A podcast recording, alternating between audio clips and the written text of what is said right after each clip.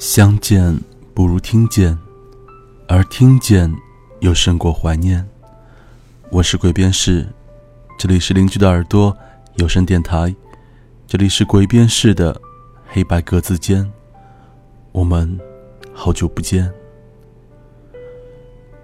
今天要给大家讲一个比较漫长的故事，在我的听众里面呢，大概每隔几天吧。就会有不同的听众给我留言，希望我能够做关于异地恋主题的节目。其实大家只要仔细的去听我之前的节目，已经有做过不少关于异地恋的主题了。其实，在我看来，有时候能回避一些青涩的爱情的主题，就能够尽量回避。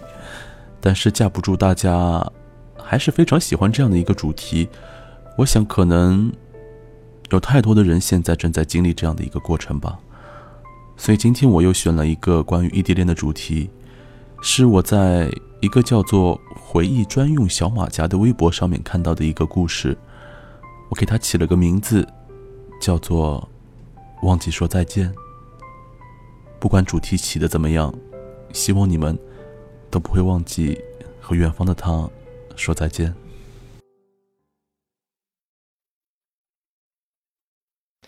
在每一个漆黑的夜，看不见谁是谁的脸，却能听见我的声线，带你回到家的门前。在你孤单的梦里面，有一座黑白格子间，你猜我躲在哪一？说谁的忘却和想念，我们有好久不见。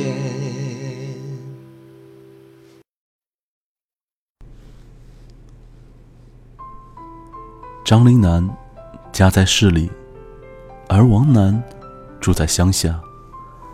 按说隔着百十公里呢，他们能遇上，多亏了我们那儿。有所在省里还算出名的高中，他俩就都考到县里了。王楠是男的，张林楠是女的，我们三个同岁，分在了一个班。高中本来就辛苦，而我们偏又是最倒霉的一届。赶到我们入学，学校万恶的新校区竣工了，像一所。伫立在沙漠中的监狱，周边全是摊平了的待建的工地。我们唯一的课外活动啊，就是一人拿一把铲子，帮学校垫操场。学校军事化管理，所有人的吃住都不准出校，每个礼拜放半天假。半天。王楠的家。离开学校有十几公里，班车又不方便。半天的假，他就是刚到家，转身就往学校跑，都不一定能够来得及。那时我爸刚好在他们乡上班，每个礼拜都要骑着他的小摩托，披风带雨的来回突突几趟。我们认识后啊，他家里平时想给他烧些啥东西，就直接交给我爸，这样。王楠放假，直接就到我家拿就行了，这样就方便了许多。他家地里摘了什么新鲜的东西，一定会塞一堆，让我爸爸带回来吃。很快，我俩就是很好的朋友了，两家人也像亲戚一样。王楠很瘦，又白，平时啊总站得笔直，走路又很快。而且极不爱说话，给人的感觉就是拘谨而又朴实。他有个特点，就是从来不骂人，真的，平时讲话连一个脏字儿都没有带过，这让我们这一群不带个脏口口头禅就不会开口讲话的家伙特别的费解。我们曾努力的感化过他许多次，未遂。他说。他父母也从来不会骂人。是张岭南先喜欢王楠的。我们都很诧异，张岭南长得很漂亮，又是市里来的，家庭条件很好，跟王楠他俩除了名字重了一个字，其他全部格格不入。张岭南从来没有掩饰过对王楠的喜欢，平时总是想跟他多说几句话，哪怕只是在他的旁边站一会儿，看几眼，都会非常的开心。王楠知道张岭南的心思，他也从来不装傻。他跟张岭南说：“不行啊，朋友，咱们现在不能在一起，太耽误念书了。你看我这身板。”家里数我最没有出息了，农活都干不动，必须念书，念出去，不然没有退路啊。张岭南懒得理他，就说：“算了吧，你别挣扎了，咱俩没在一起，你这书也念得不咋地，还不如被我耽误耽误。你身板不行，我行啊，啥活都干得动，万一嫁给你了，你就饿不着了。”张岭南每次回家，都会带一些好吃的、好用的回来，拿给王楠。王楠小心翼翼的推辞着，实在推不掉，就收下了。但是呢，他一定会想办法拿其他东西还上。王楠的人特别大方，是这种性格，跟富穷无关。他也没有什么好送的。家里捎过来什么吃的，他就分给张岭南一些。张岭南最喜欢吃他家的花生，是吃过最香的。还有他妈妈做的辣椒酱，也好吃的，每顿饭都离不开。所以说，这辈子必须嫁过去。学校不仅吃的不咋地，关键喝的水也不好，一盆水接下来半盆沙子。洗把脸干了，就会白蒙蒙的蒙上一层。就这么过了半学期，大家的精神状态普遍都蔫蔫的。学校想来想去，也没有想到什么改善环境的好办法，就决定先改善学生的体质。管理层一研究，做了个更加万恶的决定：所有人每天早起一个小时，统一的跑操。天渐渐冷了起来。为了防止大家偷懒，学校要求跑操时，各班的班主任都要到现场监督。张岭南在一次跑操的过程当中，突然晕倒了，慌乱的大家把他围了起来，不知道怎么办才好。王楠从人群中冲了过来，蹲下摇了摇张岭南，见没有反应后，抱起他就往医务室跑。到医务室，他告诉医生，张岭南曾经跟他说过，自己肚子饿或者运动时就会头晕、心慌。当时检查说，可能是因为血糖过低。医生赶紧给他打上了点滴，又口服了些糖分。张岭南渐渐的清醒了，躺在医务室的小床上，开心的不行。他呀。大致知道了发生什么了，眉飞色舞的问王楠：“你咋回事儿？这不劲儿挺大的吗？你在家是故意装着不想干活吧？怎么样，是不是想通要跟我在一起了？”王楠说：“没，也没多大劲儿。你平时可真没少吃，跑这一路，胳膊都快脱臼了。看你晕在那儿，太没出息了，脑子一白。”就把你扛过来了。不知道聊了多久，医生过来了，看见张岭南的手，又气又想笑。挂着点滴，他俩说话带着比划，针头啊早就移位了，葡萄糖一滴也没有再输到血管里，都堆在手上，肿起了像鹅蛋大的包。医生推搡着王楠。把他撵回去上课，问张岭南：“手肿成这样了你自己就没发现你就不疼？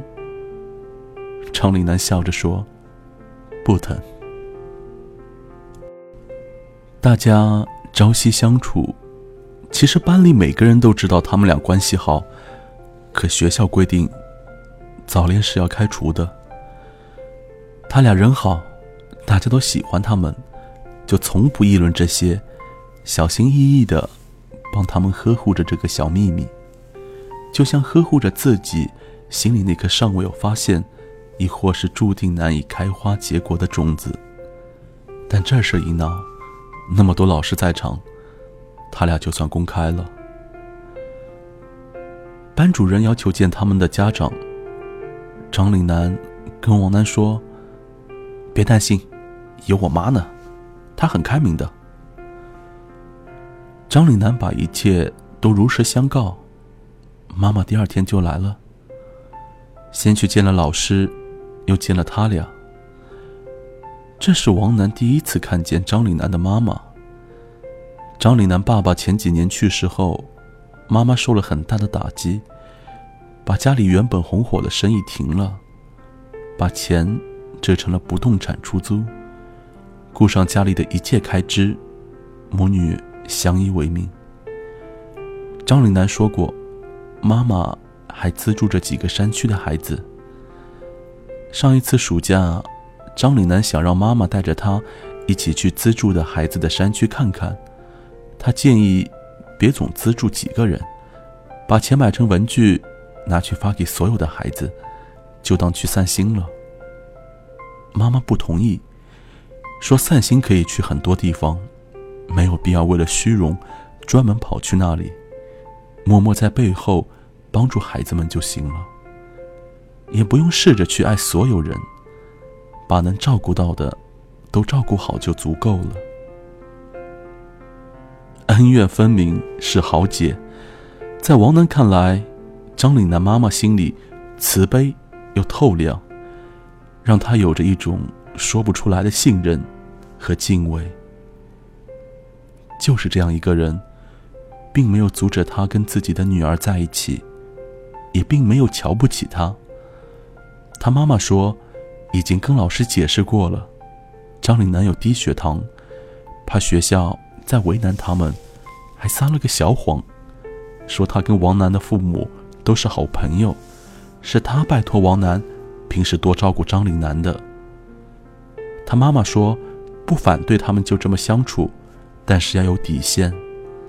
在这个年龄，尽力多学点东西，还是天经地义的。他俩从来没有什么过分的行为，也没有造成什么恶劣的影响，所以学校也就不了了之了。高二文理分科，张岭南学文。王楠读理，我也选了理科，又跟王楠分到了一个班。当时成绩差的选科这事儿，对于我来说像局外人一样。问我爹该咋选，我爹大手一挥：“男孩子读理科好。”于是我就读了理科。我物理化学加在一起，从来没有超过三十分。我选了理科。直到现在，做一样的噩梦，就都是考化学呢。所以我以后就算不孝顺我爹，那想必也是有原因的。他俩没有在一个班，相处的时间也就少了许多。校门口的高考倒计时还剩两百多天的时候，王楠的牙突然坏了，牙疼真的是病，并且疼起来也真的要人命。常看见他在上课时就疼得一头的冷汗，趴在桌子上。校医务室只看一些头疼发热的小病，对这种也没有什么好办法。张岭南每天都跟他在一起在食堂吃饭。王楠牙疼的已经完全不能沾任何热的东西了，张岭南就提前一节课帮他泡好泡面。放在桌子里，到了午休时，刚好泡软、泡冷了，再拿给王楠。挨到周末，张岭南的妈妈来了，说他有个同学是市里面挺有名的牙医，他要带王楠过去看看，不能总这么挺着。王楠极力的拒绝，甚至有些生气。张岭南竟然私下把这些都告诉了妈妈。但是，两母女的态度坚决，他也只好硬着头皮跟过去了。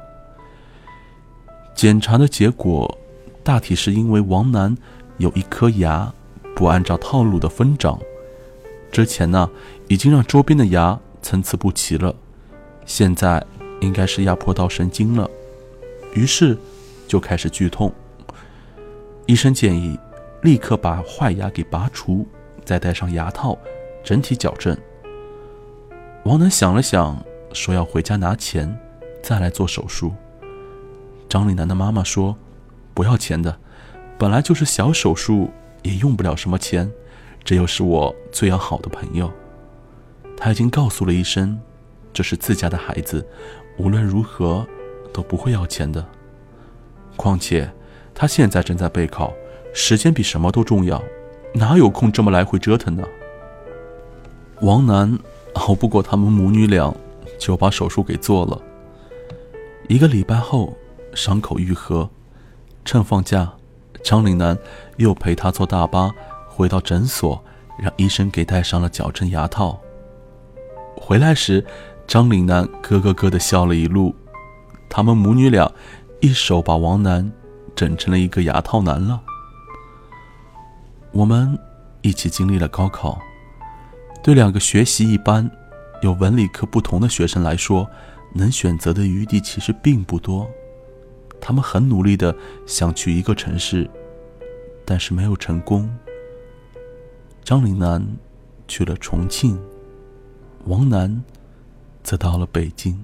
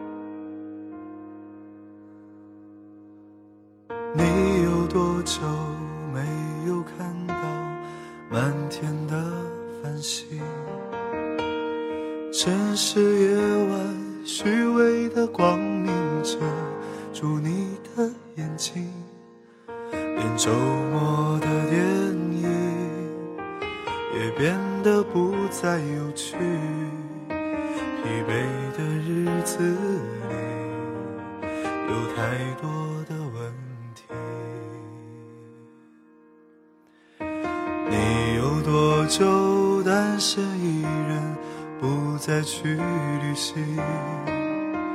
习惯下班回到家里，冷冰冰的空气。爱情这东西，你已经不再有勇气。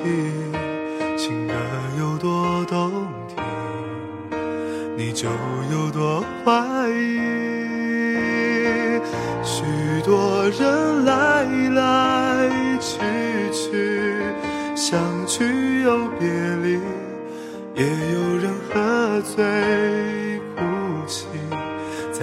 个人的北京。也许我成功失意，慢慢的老去，能不能让我留下片刻的回忆？许多人来来去去，相聚又别离，也有人匆匆逃离这一个人的北京。也许有一天，我们一起离开这里，离开了这里，在晴朗的天气。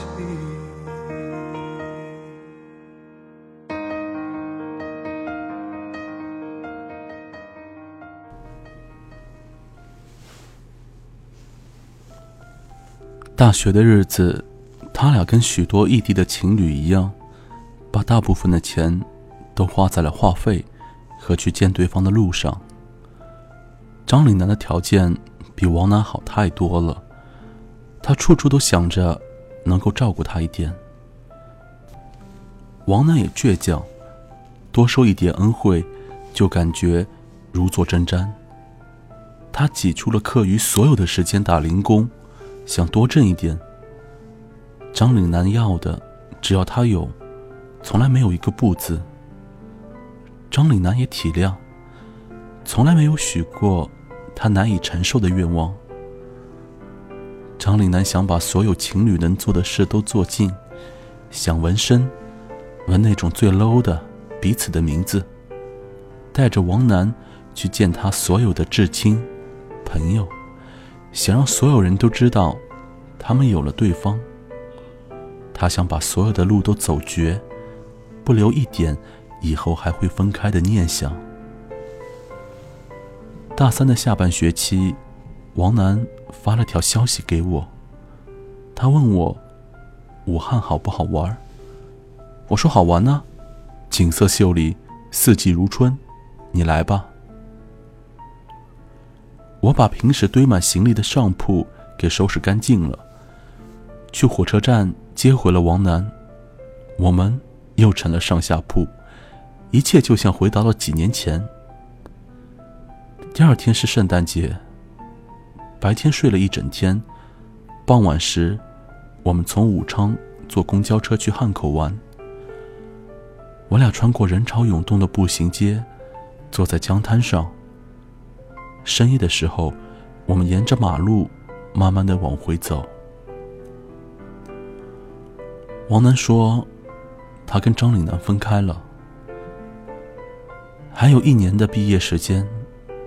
张岭南想毕业就跟他在一起，不管在哪儿，嫁给他。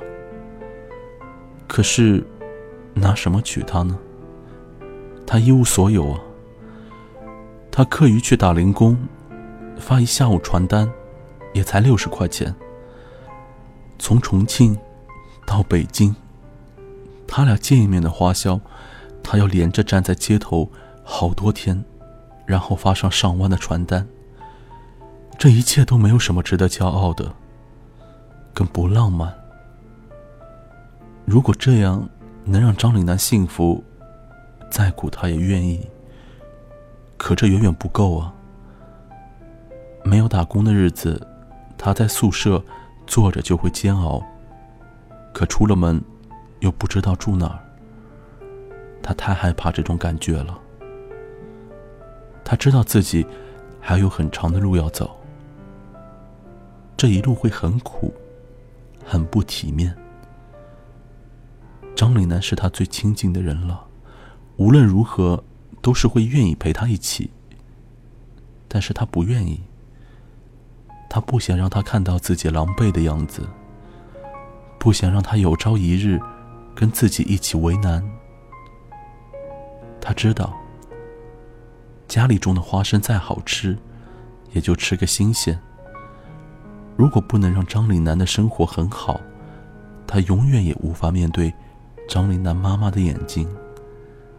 那是他的恩人。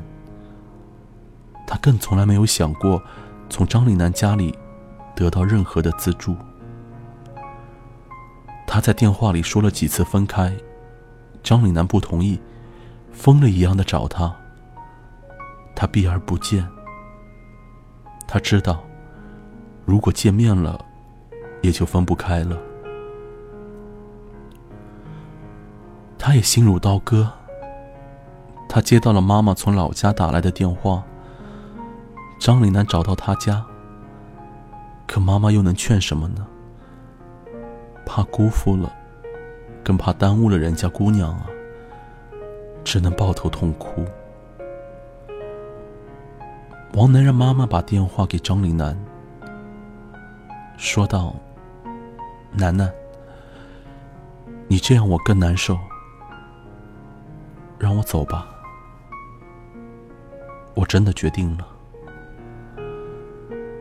他们一起这么久。”说话要么开心，要么难过，从来没有这么认真、平静过。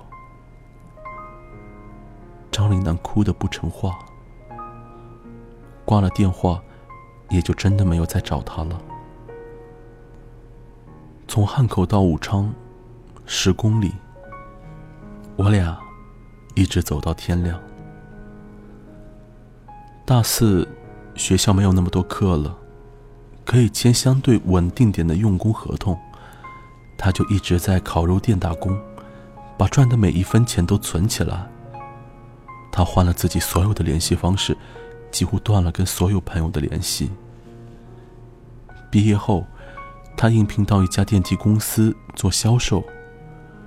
这种只拿一点点底薪、全部靠业绩提成的工作，大家通常都当做学学经验、熬过应届生一年的跳板。只有他在认真的做。他喜欢这一种多劳多得、按劳分配的模式。他背着电脑、资料，几天一个城市，天南地北的跑，从来不觉得苦。有啥苦的？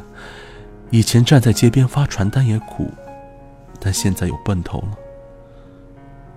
一年多里，团队一半以上的单都是他一个人签的。青岛分公司缺人，算是个机会，但没有人想去。虽然大家在这里也是飘着，但是谁也不想再一次的背井离乡。他愿意去。反正在哪儿都没有家，飘到能挣得更多的地方吧。电梯市场的竞争很大，公司为了多卖一些，许多电梯装在新楼盘都分文未收，帮开发商垫资。这就等于先赊出去，房子卖掉了再收款。东西运过去了，拿到的。只是一张合同，而他永远在签单、催款，遇到问题又得到法院起诉、执行。他比大多数的同龄人都赚得多了，能有啥别的技巧呢？他说，自己看到被绿色安全网包裹的工地，就条件反射的激动，想进去打开电脑。推销电梯，他年夜饭是在火车上吃的，赶着去处理事故的赔偿。青岛的房价不算贵，他交了首付，也买了车。车上没有任何装饰，连个挂件都没有。房子也是简装。他把父母接到身边，在外面。算安了个家，虽然谈不上大富大贵，但是总算能看到未来的路了。能够赚钱，养活自己，养活家人，能够养活张岭南了。他拨通了那个在心里默念过无数次的电话，停机。他像个虚心的小偷，在互联网上搜索着张岭南留下的一切印记。分开后，张岭南毕业了。毕业照是在校门口拍的。他抱膝坐在草坪上。张岭南献血了，站在志愿者的队伍里，眼神有些紧张，但很坚定。张岭南工作了，穿着朴素的工装，端庄的坐着，还挺像那么回事儿。张岭南结婚了，挽着爱人的手，没有一丝意外，很奇怪的感觉。他俩再没联系过，但他像早就知道这一切。好像张岭南从来不曾瞒着他，在心里也没有离开过他似的，一切那么的熟悉，但都再跟他没有关系了，咫尺天涯。他照常的工作，没时间驻足在任何一种情绪里，生活如逆水行舟，他像只飞在海上的鸟，背后和身下都是茫茫的大海，只能不停的向前，不管对岸还有没有等待。日子虽然忙碌、麻木，但很充实。曾经憧憬、仰望的一切，得到后也不过如此。最想向他邀功的那个人不在了，一切的欢乐悲伤，像浪花打在石头上，再也进不到心里了。张玲娜过得挺好，他远远的看一眼，就很满足，能感受到他的幸福，跟他一起伤心、快乐。分开并没有什么，时间没有尽头。大家总会在某个点重逢的。现在不过是换了一种方式相处，他也挺好的，一切都是自己选的。他说服了自己做许多事，但无法让自己不难过。分开这么久，他没有跟别人在一起过。他去了很多地方，有他俩以前去过的，也有没去过的，有的带着父母，有的独自。他自己去的那些地方，连一张照片都没有拍过，只是走走，看了许多陌生的风景，也见了不少人。但即使处在极致的繁华，也会感到孤独。终于敢回忆起以前的日子了，在去市里诊所的大巴上，空气浑浊，他头晕又牙疼，但一切都那么的美好。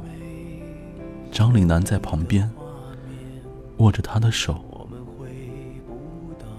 现在，他一个人走到哪儿，也只是个地方。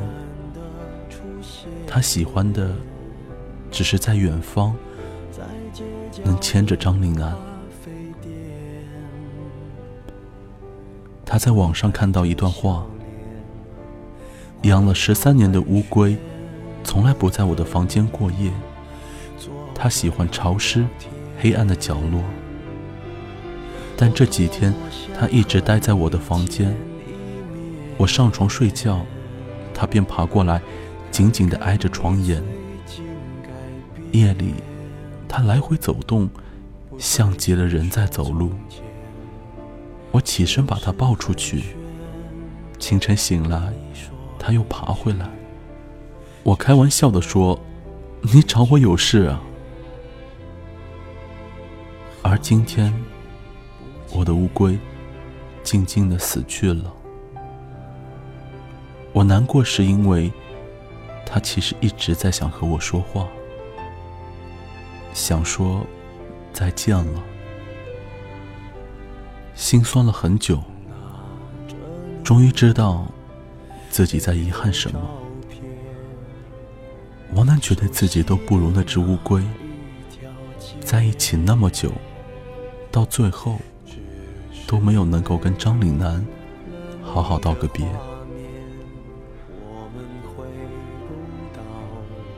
我们上一次见面是他带父母去香港，路过深圳，我说你能不能不要总是这么的闷闷不乐？他说好多了，会越来越好，肯定要往前走。活在回忆里太痛苦了。我问他：“遇到张岭南，你后悔吗？”他说：“一点也不。你看，我现在的牙多整齐。”故事到这里就结束了。这应该是我录的最长的一个故事了。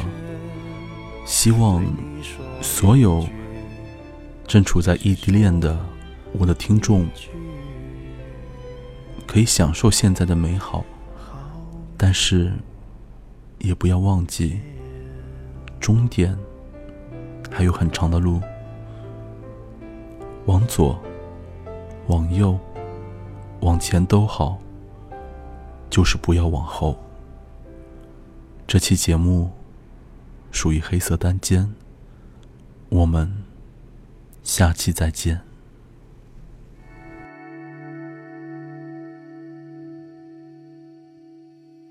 第一，要保持希望，在每天清晨太阳升起，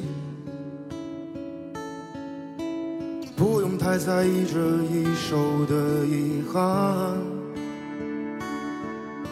用一片面包解决你的不安，别担心。没人经过你的未来，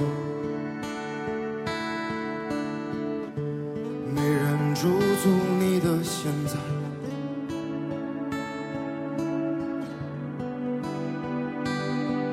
第二，切记不要与自身的平凡为敌，也没有必要把自己变得不像自己。你曾慌乱过你的年华，释然，你们的一天都一样。面对是同一个，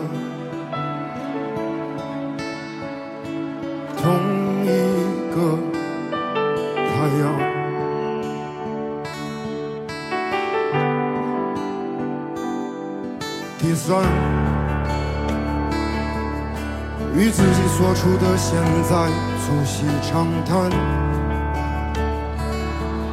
写生命中所剩不多的情感。这世界不会再为你改变，只把旧人气消耗殆尽，或者用力的喘息。